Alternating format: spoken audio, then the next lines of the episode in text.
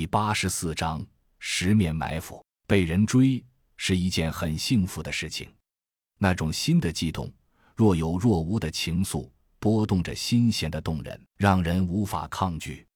当然，也有人表示，被追未必是幸福，自己看得很淡。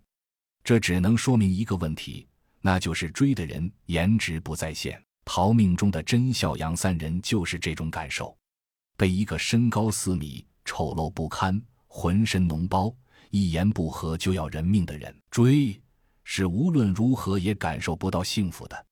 前三后一共四个人形物体的身影在狭窄的楼道里穿梭，一会儿排成 S 形，一会儿排成 B 形，从跑得快玩成躲猫猫，又从躲猫猫玩成跑得快，如此往复循环中。时间又推移了一个小时，正如此时，三人正藏在拐角处的一套三居室内，剧烈的喘着气。怎么办？这么藏下去不是个办法。他们的布置还没好吗？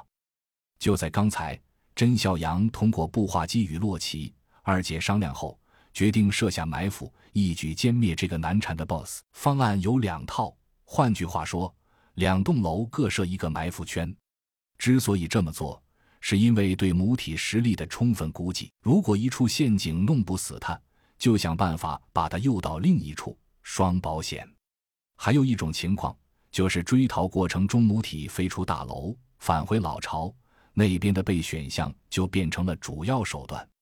计划紧锣密鼓地进行着，奔跑中或者躲藏中的甄笑杨三人义不容辞地成了拉仇恨的 T，一直风筝着 BOSS 到处跑。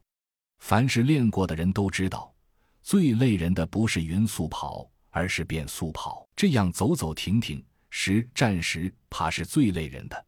这一个小时里，几乎将三人的体力耗尽。躲在屋里的吧台后，看着被解决掉、躺在一边的屋子原主人尸体，边喝水边发呆。过了一分钟左右，马杰喘息稍停，低声问甄小阳：“队长，我们要跑到什么时候？”李玉涛闻声也转过头来，甄笑阳喝了一口水，低声道：“快了，我估计时间这么长，他们一定给这丑玩意准备了一份大礼。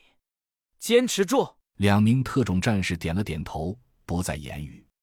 就在此时，步话机中突然传出二姐的声音：“府楼的陷阱已布置完毕，位置在楼西北角的卫生间。